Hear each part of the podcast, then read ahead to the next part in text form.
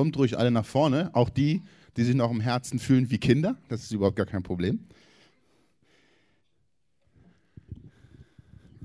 Fröhliche Weihnachten erstmal von mir. Schön, dass ihr alle da seid. Und jetzt hören wir für uns Christen und die, richtig, die Weihnachtsgeschichte einer, genau, Jesus hat heute Geburtstag und es ist einfach schön und einer mit der wichtigsten Geschichten für uns oder die wichtigste Geschichte, ähm, weil es uns vieles erleichtert als Christen. Und genau, super. Die Geburt Jesu. In jener Zeit erließ Kaiser Augustus den Befehl an alle Bewohner seines Weltreichs, sich in Steuerlisten eintragen zu lassen. Es war das erste Mal, dass solch eine Erhebung durchgeführt wurde. Damals war Corinus Gouverneur von Syrien. So ging jeder in die Stadt, aus der er stammte, um sich dort eintragen zu lassen. Auch Josef machte sich auf den Weg. Er gehört zum Haus zur Nachkommenschaft Davids und begab sich deshalb von seinem Wohnort Nazareth in Galiläa hinauf nach Bethlehem in Judäa, der Stadt Davids, um sich dort zusammen mit Maria, seiner Verlobten, eintragen zu lassen. Maria war schwanger.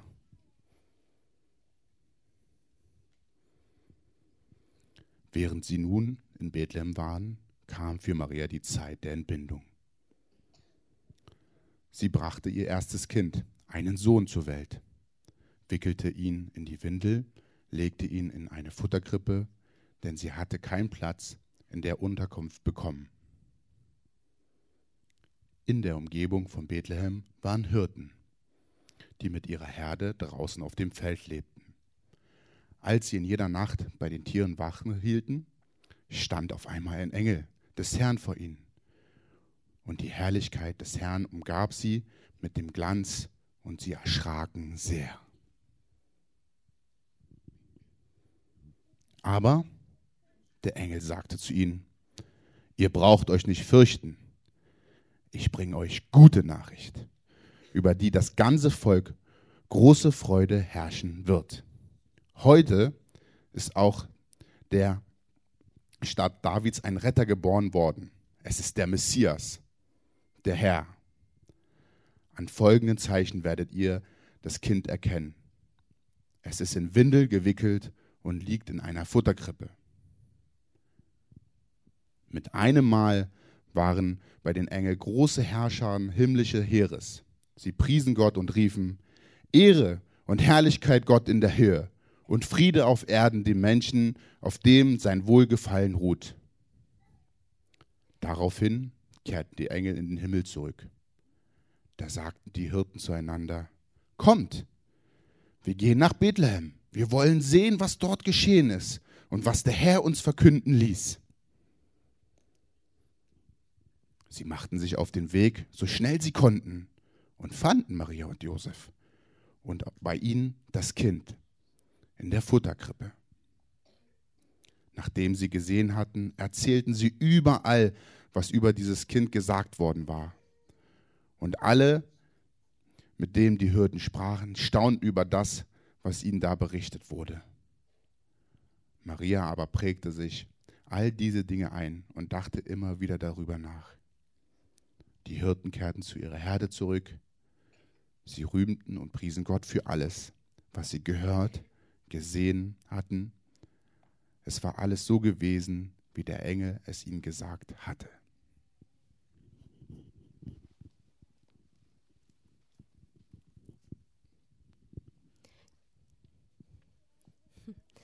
Okay, die Kinder dürfen jetzt mit Marlies und Daniel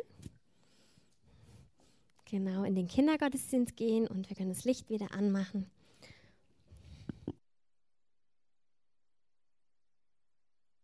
Die Weihnachtsgeschichte haben wir gehört. Vielleicht nicht das erste Mal. Und doch möchte ich euch uns einfach einladen, gemeinsam nochmal so nachzufühlen, wie das wohl damals war, wie das ganz konkret für eine schwangere Frau war, unterwegs zu sein. Und ich hab, bin selbst noch nicht Mutter, aber Ich habe mir mal so angeschaut, wie die Geburt eines Kindes vorbereitet wird. Da streicht man vielleicht ein Zimmer, rosa oder blau ähm, oder in einer anderen Farbe, neutraler. Ähm, man kauft Sachen ein, wie eine Wickelkommode, bestimmte Dinge. Man, man bereitet sich innerlich, aber auch äußerlich vor. Es werden Dinge vorbereitet für die Geburt eines Kindes. Und ähm, ich habe jetzt mit einer befreundeten Mutter gesprochen, die ihr erstes Kind bekommen hat, die sagt, das ist, man weiß manche Dinge einfach noch gar nicht. Also sie haben dann im Nachhinein ganz viel nachgekauft, weil sie gar nicht wussten, worauf sie sich eingelassen haben, weil manche Dinge merkst du auf einmal, ach doch, das braucht man doch, es hat, ein, äh, es, es, hat einen Sinn, dass andere einem das raten. Oder ähm, ja, manchmal merkt man Dinge erst im Nachhinein, aber Fakt ist, egal auch in welcher Zeit Maria gelebt hat, Sie waren keine Nomaden, das heißt, sie waren mit einem festen Ort und für sie war es eine Extremsituation, jetzt unterwegs zu sein, als hochschwangere Frau unterwegs zu sein in der Gegend, wo sie nicht zu Hause war. Ich habe ähm, vor ein paar Wochen mit einer Frau gesprochen, eine von den vielen Flüchtlingen in dieser Stadt, ähm, die nur Arabisch gesprochen hatte. Wir haben einen, also ich hatte einen Übersetzer dabei und ich habe sie, sie hat mir erzählt, dass sie schwanger ist. Und ich habe sie gefragt, wie das für sie ist und sie hat gesagt, dass sie Angst hat weil sie eben in einem fremden Land ist, wo sie die Sprache nicht kann, weil sie in einer äh, Halle mit vielen anderen Menschen zusammen ist. Und so ist es, wenn wir uns das vorstellen, wie, wie Maria damals unterwegs war und auch für das Kind, ist es eine Extremsituation gewesen. Und dann war es noch so, dass sie ja bei einer Herberge angefragt haben, beziehungsweise bei Herbergen, ob sie einen Platz bekommen konnten und sie konnten, man konnte keinen Platz für sie finden. Also auch da an dem Punkt wurden sie, hast du gefühlt, sie waren nicht willkommen. Sie wurden abgelehnt. Und wenn wir das Leben von Jesus weiter anschauen, kommt dieser Punkt immer wieder in seinem Leben vor, dass er abgelehnt worden ist. Er hatte Anhänger, aber er hatte viele Menschen, die ihn, ja, die nicht hören wollten, was er zu sagen hat. Es gab Menschen, die haben ihn für einen Spinner gehalten. Es gab Menschen, die wollten einfach nicht hören. Zum Teil hatte er ganz viele Anhänger und dann hat er, wir würden sagen, Klartext gesprochen. Und auf einmal sind zwei Drittel davon wieder weg gewesen. Er ist in Situationen gekommen, wo seine besten Freunde ihn verlassen haben, weil es um Leben und Tod ging, die nicht bei ihm geblieben sind. Wenn wir uns manchmal abgelehnt fühlen in unserem Leben, dann dürfen wir wissen, dass Jesus das kennt dass er weiß, wie das ist. Er hat es erlebt bis hin zu seinem Tod. Jesus ist kein natürlichen Todes gestorben, sondern er ist gestorben, weil Menschen ihn gehasst haben. Weil Menschen das, was er gesagt und was er getan hat, gehasst haben und weil sie ihn dafür umgebracht haben. Also Jesus Geburt ist ein Stück weit einfach ein Bild auch für das, was später in seinem Leben passiert ist. So wie seine Geburt irgendwie nicht vollkommen, nicht vorbereitet, nicht kuschelig, nicht schön, nicht all das war, so war es auch sein Leben nicht. Nicht gemütlich. Er hat zum Teil seinen, den Menschen, die ihm nachgefolgt sind, hat er gesagt, na weißt du, worauf du dich da einlässt. Er hat gesagt, das Leben mit mir ist nicht bequem unbedingt.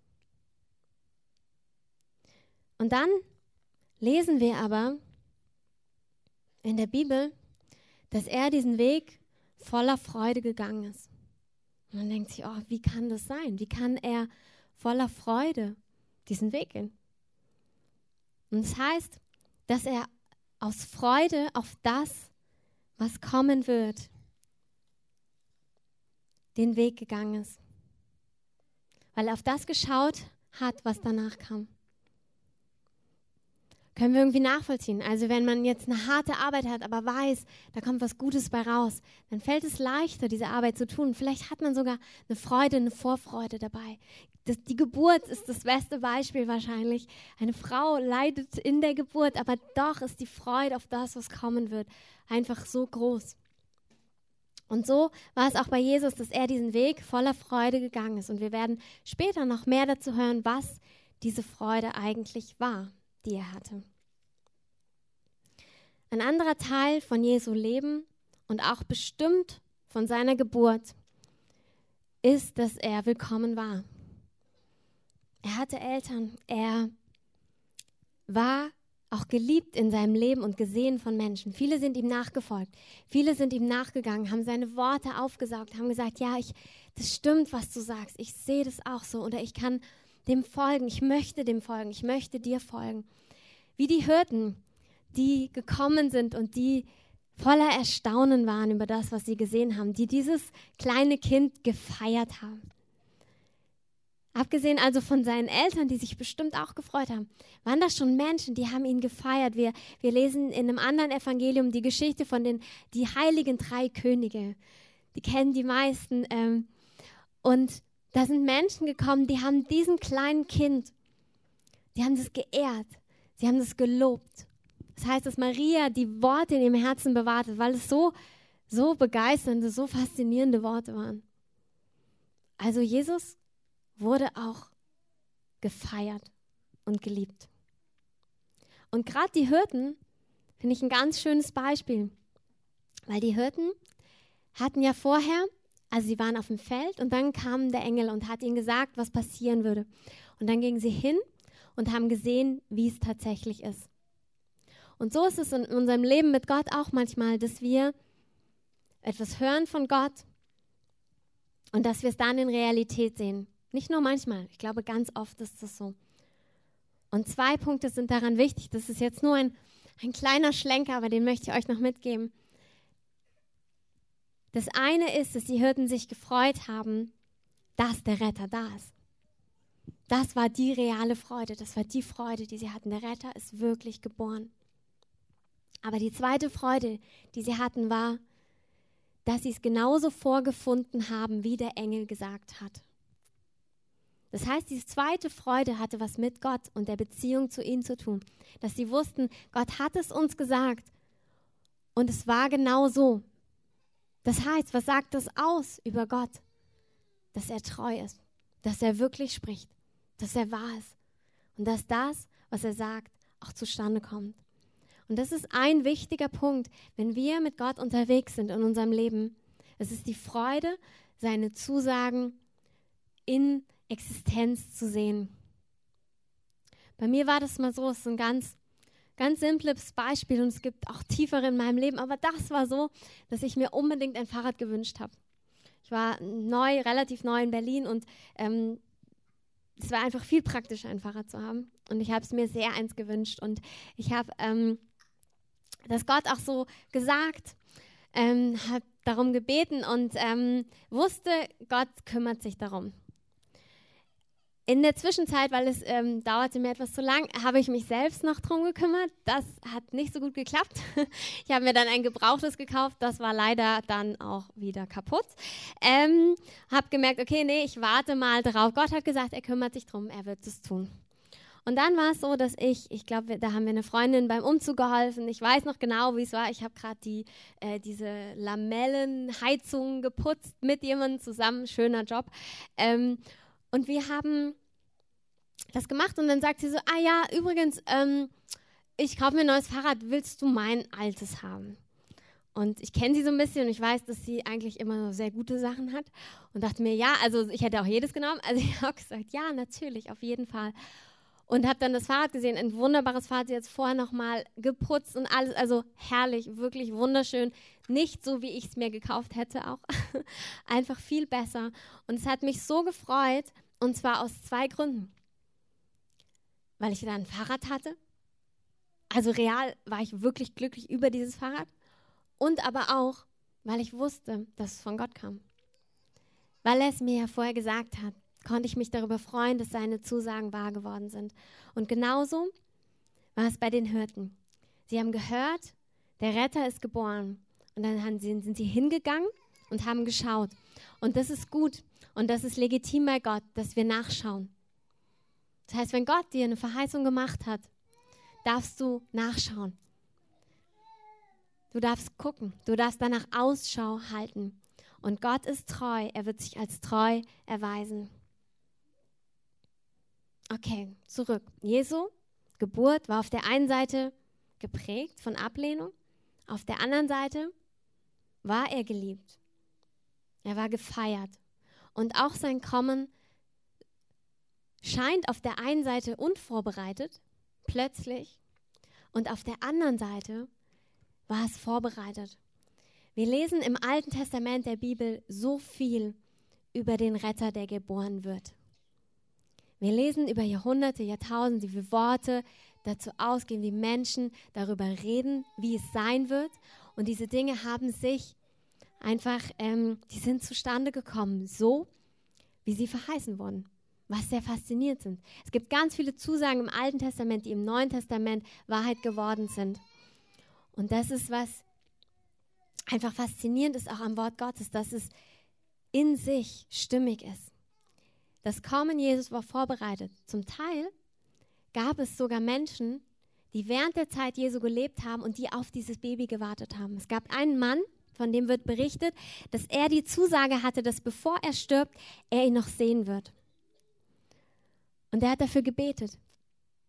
Und dann gab es den Moment, wo er dieses Baby gesehen durfte und erkannt hat, das ja auch noch. Also er hat erkannt, ja, das ist der Retter. Wie muss der sich gefreut haben? Wie muss er sich gefreut haben? Also das Kommen von Jesus war vorbereitet. Es war vorbereitet von einem Vater. Ein Vater, der alles im Blick hat. Und das ist so, das sind so die Wege Gottes. Manchmal scheinen Dinge so unvollkommen, in, auch in unserem Leben. Aber Gott hat darin einen Plan. Es heißt in Johannes 3, Vers 16,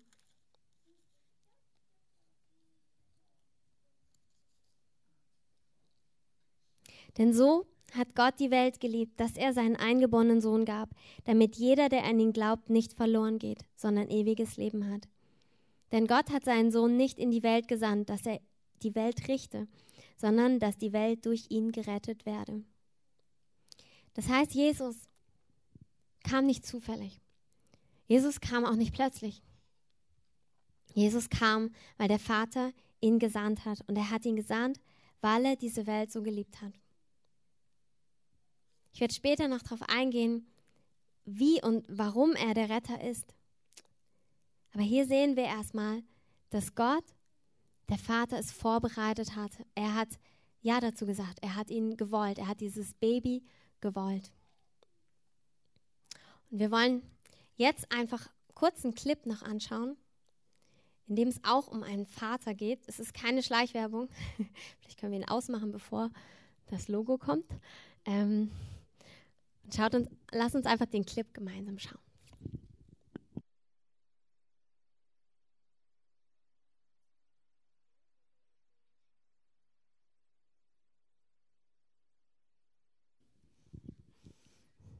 Manchmal sind Werbeclips einfach so gut.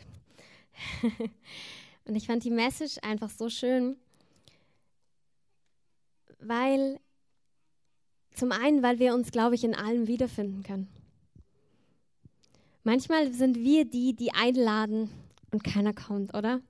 Manchmal schmeißen wir eine Fete, vielleicht keiner, aber vielleicht kommen nicht so viele, wie wir gedacht haben. Oder vielleicht ist auch manchmal das wie so ein Bild, dass wir unser Herz öffnen, dass wir vielleicht was erzählen von dem, was uns bewegt und manchmal keine Zeit dafür da ist, manchmal kein Verständnis dafür da ist, manchmal Dinge einfach abgelehnt werden.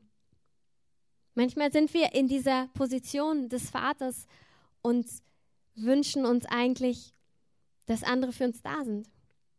Manchmal sind wir einsam. Und das ist schon eine sehr radikale Art, es umzusetzen. Aber manchmal sind wir vielleicht auch so, dass ihr denkt, Mann, warum kommt ihr nicht? Warum hört mir keiner zu? Warum ist es so?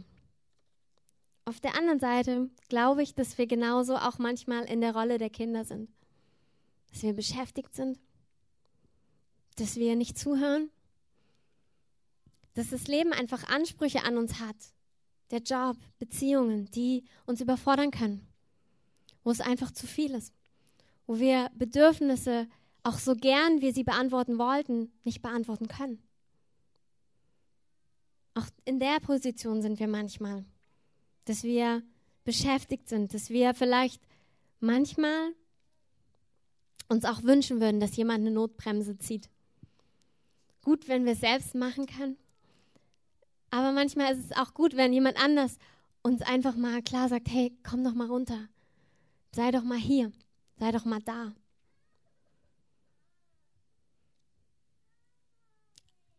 Wir sind im Gottesdienst und deshalb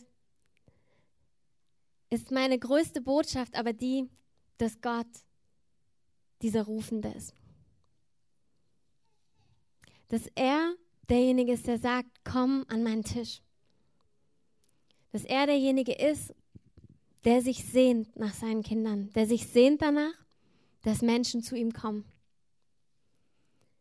Es gibt in der Bibel ein ganz, eine ganz ähnliche Geschichte. Eine Geschichte, wo ein Mann einlädt zu sich nach Hause, wo er ein Festmahl macht.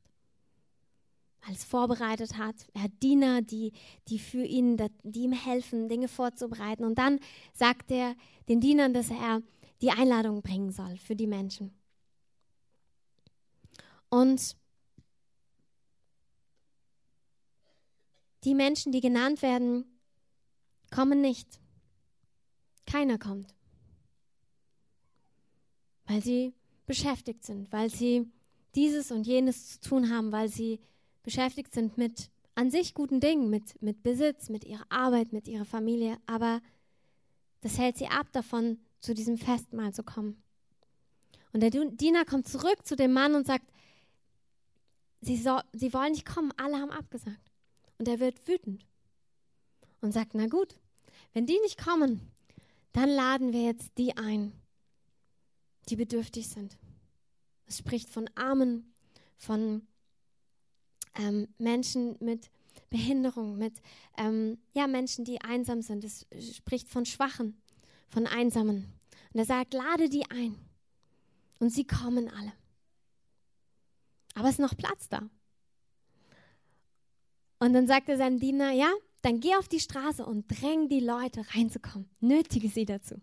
Ich will, dass mein Tisch voll wird. Aber die, die abgelehnt haben, die werden nicht mehr reinkommen. Das sagt er. Und Gott ist dieser Rufende, der an seinen Tisch ruft. Der ruft in die Gemeinschaft mit ihm. Der ruft hinein in seine Gegenwart. Also er ruft quasi in Beziehung hinein. So wie dieser Mann im Video eingeladen hat. Zu sich eingeladen hat. Weil er eine Sehnsucht hat. Und so hat Gott eine Sehnsucht nach uns. Er hat eine Sehnsucht, dass wir bei ihm sind. Wir feiern Weihnachten heute. Und wenn wir das sehen, wir haben auf der einen Seite diesen Vater, der ruft, dann kann man sich fragen, okay, was hat es denn jetzt mit Jesus zu tun? Was ist mit dem Kind, was uns geboren wurde, wie wir eben gehört haben, als Retter? Nicht um zu richten, sondern um zu retten. Und das, was Jesus gemacht hat, ist, dass er den Tisch, äh, dass er den Weg zum Tisch bereitet hat. Weil die erste Frage ist, wie kommen wir an diesen Tisch? Und die zweite Frage ist, was finden wir an diesem Tisch? Die erste Frage lässt sich beantworten mit dem Vers, den ich eben schon vorgelesen habe. Ich möchte ihn euch nochmal vorlesen. Denn so hat Gott die Welt geliebt, dass er seinen eingeborenen Sohn gab, damit jeder, der an ihn glaubt, nicht verloren geht, sondern ewiges Leben hat. Denn Gott hat seinen Sohn nicht in die Welt gesandt, dass er die Welt richte, sondern dass die Welt durch ihn gerettet wird. So hat Gott die Welt geliebt, dass er seinen Sohn gegeben hat, hinein in all das Unvollkommene. Nicht in eine fertige, perfekte Welt und genauso nicht in meine oder deine fertige, perfekte Welt. Nicht in mein perfektes Herz, sondern genau da rein, so wie es jetzt aussieht. Hat er gesagt, ich liebe das. Ich liebe dich. Und ich möchte, dass du mir nah bist. Er hat diesen Sohn gesandt, weil er eine Aufgabe hat. Und er musste diese Aufgabe erfüllen damit wir wieder an den Tisch kommen können. Weil in dieser Welt, weil bei mir Fehler sind, weil Schuld da ist. Und Gott ist vollkommen gerecht und voller Gnade und Barmherzigkeit. Ich habe letztens mit jemand gesprochen, der ein Atheist, also bekennender Atheist, der sagt, nein, das, ähm, ich glaube da nicht dran. Und er hat mir gesagt, also er war sehr auch wissenschaftlich ähm, versiert. Ähm, und er hat mir gesagt, du musst mir was Logisches sagen. Wenn es nicht logisch ist, dann folge ich dem nicht. Und dann habe ich ihm versucht, so gut ich kann, das zu erklären und er fand es logisch. Er sagte, ja, das macht ja Sinn. Weil wenn es einen, wenn es Fehler gibt, wenn es Schuld gibt in unserem Leben, und es können kleine oder große Dinge sein, und diese Schuld die Beziehung kaputt macht zu Gott, das ist wie was gebrochen, weil er ein vollkommener Gott ist und ich ein, ein schuldiger Mensch bin. Und wenn auf die Schuld der Tod folgt, dann muss dieser Tod, also es muss dieser Preis muss bezahlt werden. Und das ist genau, was Jesus getan hat.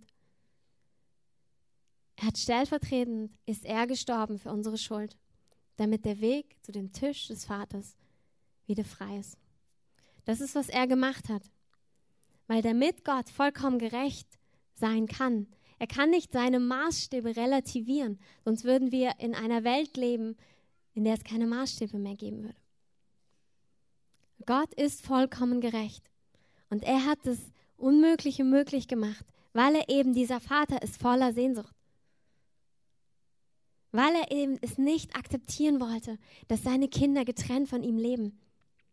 Versteht ihr, das ist nicht eine abstrakte Sache, das ist zutiefst persönlich.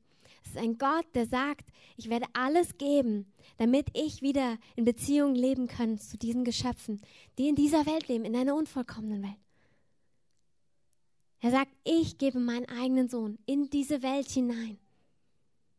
Und er wird den Preis bezahlen, damit die Schuld getilgt ist.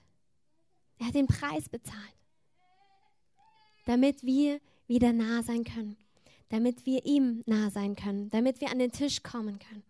Und ich sage euch gleich noch, warum es gut ist, an den Tisch zu kommen. Jesus hat den Preis bezahlt. Er ist stellvertretend gestorben und er konnte stellvertretend sterben. Ich könnte das nicht für jemand anderes machen, weil er eben ein vollkommenes Leben gelebt hat. Deshalb ist er der, der den Preis auf sich genommen hat. Und deshalb ist das, was wir heute feiern und was wir Ostern feiern, real für unser Leben wichtig. Man könnte ja fragen, na, ist ja schon eine Weile her, was hat denn das mit mir zu tun? Ja, es hat was mit uns zu tun, weil es eben der Effekt, den er hatte, dass er den Preis bezahlt hat, das ist für uns heute eine Möglichkeit. Es ist die Chance, wieder an den Tisch zu kommen. Und genau diese Möglichkeit bietet er uns an. Er, er ruft und er sagt gleichzeitig, und ich habe einen Weg gemacht, ich habe eine Brücke gebahnt, damit du zu mir kommen kannst. Nicht aufgrund, dass du irgendwas gut gemacht hast. Das funktioniert alles nicht. All die eigene Leistung, all die, das eigene Versuchen und Bemühen funktioniert nicht. Aber das vollkommene Opfer, was Jesus ist, das funktioniert. Wir dürfen an diesen Tisch kommen und das ist einfach, was Jesus uns anbietet. Und das ist eben auch Liebe, dass er uns nicht dazu zwingt. Ich finde es ganz sympathisch in dem Beispiel, was ich eben erzählt habe, dass er die Leute drängt, an seinen Tisch zu kommen. Und doch lässt er die Freiheit. Hey, dieses Drängen zeigt eigentlich, wie, wie sehr er sich das wünscht, wie sehr er voller Sehnsucht ist nach den Menschen, dass sie zu ihm kommen. Aber er lässt die freien und deshalb ist es die Entscheidung von jedem Einzelnen von uns, ob wir das möchten oder auch nicht möchten. Und um das zu entscheiden, sollten wir wissen, was an dem Tisch ist. Es ist nämlich mehr als gutes Essen und schöne Gemeinschaft. Es ist mehr. Ich lese euch noch eine Stelle vor aus, aus dem Alten Testament, was ein Prophet gesagt hat über den Retter, der kommen wird. Da heißt es, denn ein Kind ist uns geboren, ein Sohn uns gegeben. Und die Herrschaft ruht auf seiner Schulter, und man nennt seinen Namen. Wunderbarer Ratgeber, starker Gott, Vater der Ewigkeit, Fürst des Friedens. wunderbarer Ratgeber. Das heißt, es gibt Rat, es gibt Rat für unser Leben. Jemand, der, der weise ist, der einem sagt, wo es lang geht und wo es nicht lang geht. Der guten Rat hat für uns. Auch da, wo wir nicht weiter wissen, wo wir keine Ahnung haben, wo wir hoffnungslos sind. Er sagt, komm an meinen Tisch, ich werde dir Rat geben. Das heißt starker Gott. Ich habe mir das immer so vorgestellt, dass Jesus mein bester Freund ist und der Stärkste dazu. Ich meine, wenn ihr abends so durch dunklen Straßen lauft, was wünscht man sich? Einen starken Freund, wenn ihr nicht selbst stark seid. ähm, und das ist, was Gott ist. Gott ist ein starker Gott. Das heißt, auch da, wo wir Situationen haben, die uns überfordern, wo wir nicht weiter wissen, wo wir eine andere Kraft brauchen als die, die wir selbst haben, sagt Gott, ich bin ein starker Gott. Ein Gott, der heute wirkt, der Zeichen und Wunder tut. Der heilt, der befreit, der rausholt aus Süchten, aus Abhängigkeiten, der Körper wieder gesund macht, da wo vielleicht Ärzte gesagt haben, es gibt keine Hoffnung mehr. Es ist ein starker Gott, ein Gott, der Wunder tut heute. Ein Gott, der Hoffnung hat für unsere Leben, egal in welcher Situation wir sind, egal ähm, wie unsere Beziehungen manchmal aussehen, wie eine Ehe aussehen kann, wie, wie die Beziehung zu Kindern ist, wie eine Jobsituation ist. Oder eben keine Jobsituation, also Arbeitslosigkeit.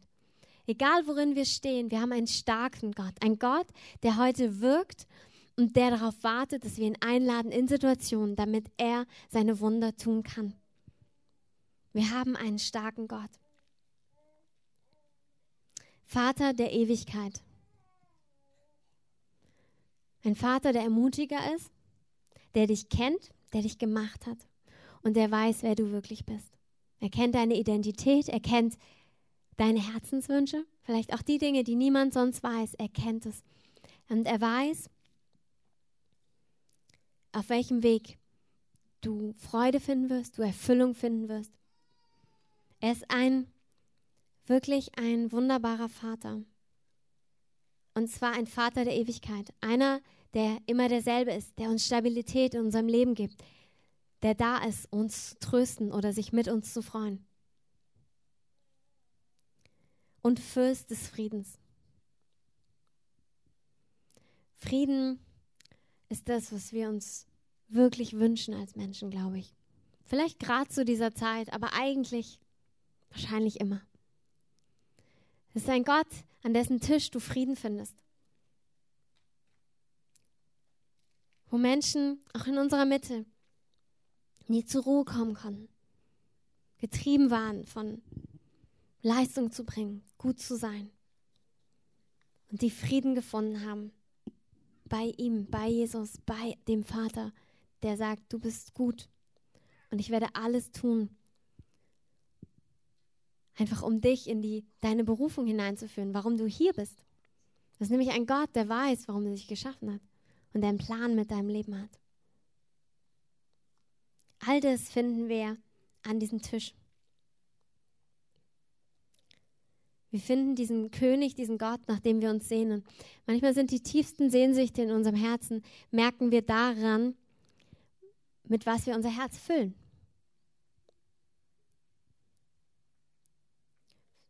Ja, vielleicht ist es das, dass, dass man eben die, die Heldenfilme, bei den Frauen wahrscheinlich eher die Romanzen oder auch die Heldenfilme, die Actionfilme und man sich eigentlich, eigentlich merkt, ich wäre auch gern so. Wonach sehnt sich unser Herz? Was tun wir, um uns, ähm, ja, uns, um uns selbst Freude zu schaffen? Und Gott sagt, ich möchte der Punkt, ich möchte der Ursprung deiner Freude sein. Und du wirst Freiheit bei mir erleben und Frieden. All das finden wir an seinem Tisch. Und Andreas, du kannst gerne nach vorne kommen.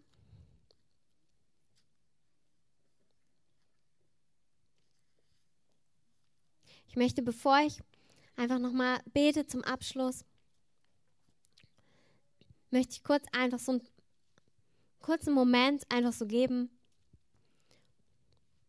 um das, was wir ja gehört haben, kurz einfach zu besinnen darüber, was wir gehört haben. Vielleicht gibt es ein Wort oder eine Stelle oder ein, ein Teil, der dich besonders angesprochen hat. Dann beweg einfach das vor ihm.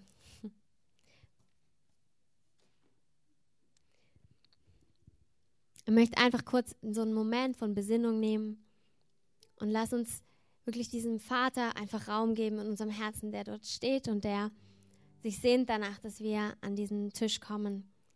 Das ist übrigens nichts, was man einmal macht und dann nie wieder, sondern das ist ein Tisch, an den du immer kommen kannst. Und das brauchen wir auch. Das brauchen wir in unserem Alltag, in unserem Leben. Wir sind als Menschen einfach geschaffen für diese Beziehung mit ihm. Und deshalb auch, wenn du mit Gott unterwegs bist, wenn du ihn kennst, wenn du Weihnachten kennst, dann komm doch neu an diesen Tisch und lass dich beschenken mit dem, was er hat. Lass uns einfach so einen kurzen Moment nehmen und dann bete ich noch zum Abschluss.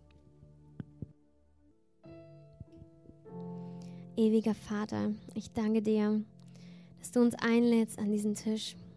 Herr, nicht nur an Weihnachten, sondern jeden Tag unseres Lebens, jede Minute, jede Stunde. Herr, da wo wir hoffnungslos sind, wo wir ahnungslos sind, wo wir vielleicht voller Trauer und Einsamkeit sind, aber auch da, wo wir uns freuen, Herr, da wo wir uns an Menschen, an Dingen, an Situationen freuen, auch da bist du mittendrin. Herr, du machst unser Leben reich. Du beschenkst uns. Und Herr, ich bete einfach für die Gnade, auch dass wir immer wieder an diesen Tisch kommen und dass wir nehmen von dem, was du uns zu geben hast. Ich danke dir, dass du über unser Bitten und unser Denken hinausgehst, weil du einfach ein großer Gott bist und ein Gott voll des Reichtums. Herr, du hast mehr auch an Tiefe, an tiefer Beziehung und an Offenbarung deines Herzens, als wir bis jetzt kennen, Herr. Und ich danke dir dafür, dass du uns immer wieder einlädst, dich neu zu entdecken, dich neu zu erkennen. Herr, wir preisen deinen Namen. Ich danke dir, danke Jesus, dass du gekommen bist in unsere Welt. Herr, dass du gekommen bist hinein in den ja, in all das, worin wir drinstehen. Danke, dass du gekommen bist und dass du diese Unvollkommenheit ausgehalten hast und sie überwunden hast, weil du vollkommen bist. Und ich möchte einfach so den Moment einfach auch nutzen, so einfach nochmal ganz besonders die anzusprechen, auch die, die ihn noch nicht kennen. Und vielleicht ist heute so ein Moment, wo Gott zu deinem Herzen gesprochen hat. Und das einfach in ganzer Freiheit, aber ich möchte, wenn es Menschen gibt, das nicht vorbeiziehen lassen. Einfach aus Ehre möchte ich euch bitten, so die Augen zu schließen, damit jeder für sich sein kann. Einfach aus, ja, dass jeder so seine Privatsphäre hat. Und ich möchte einfach ähm, die ansprechen, die ja, die einfach sagen, ja, ich möchte mit diesem, ich möchte an diesen Tisch kommen durch Jesus. Ähm, wenn ihr mögt, manchmal ist es gut, in, in, wie ein Zeichen zu geben, zu ihm, zu, einfach zu sagen, ja, ich, ich möchte das. Wenn ihr möchtet, könnt ihr einfach eure Hand kurz heben, wenn ihr das spürt in eurem Herzen und das gerne entscheiden möchtet. Alle anderen haben die Augen geschlossen. Einfach das, einfach ihm das Zeichen gebt, dass ihr sagt, ja, ich möchte möchte mit dir leben. Ich möchte an diesen Tisch kommen. Ich warte noch kurz einen Moment.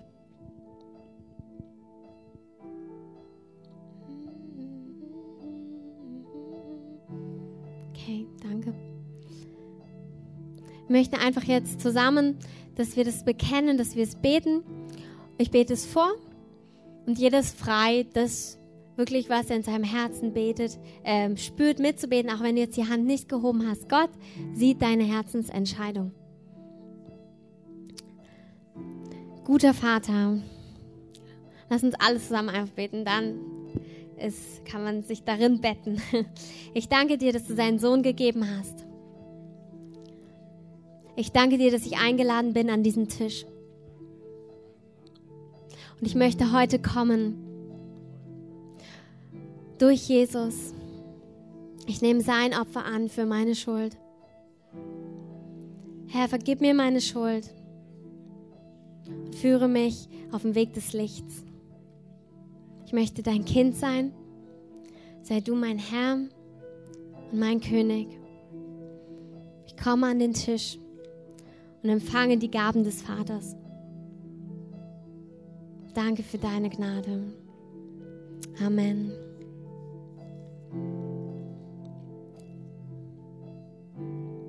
Wir singen jetzt noch ein Lied gemeinsam.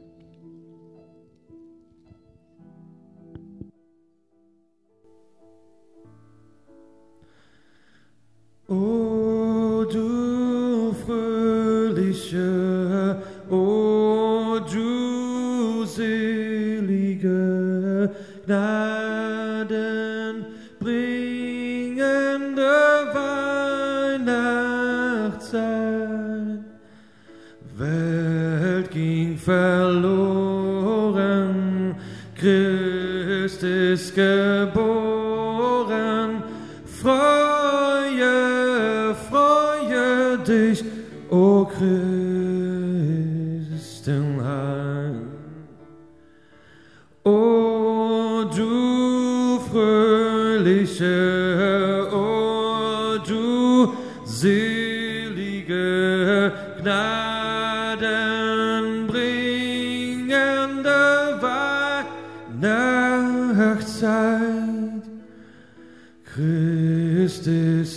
She.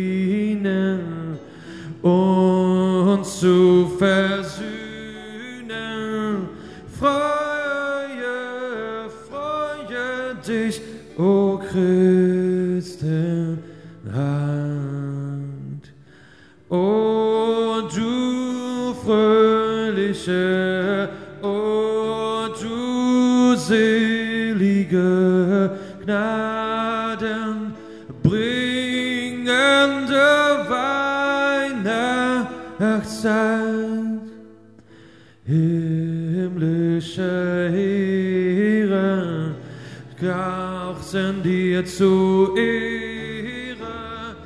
Freue, freue dich, o Christenheit.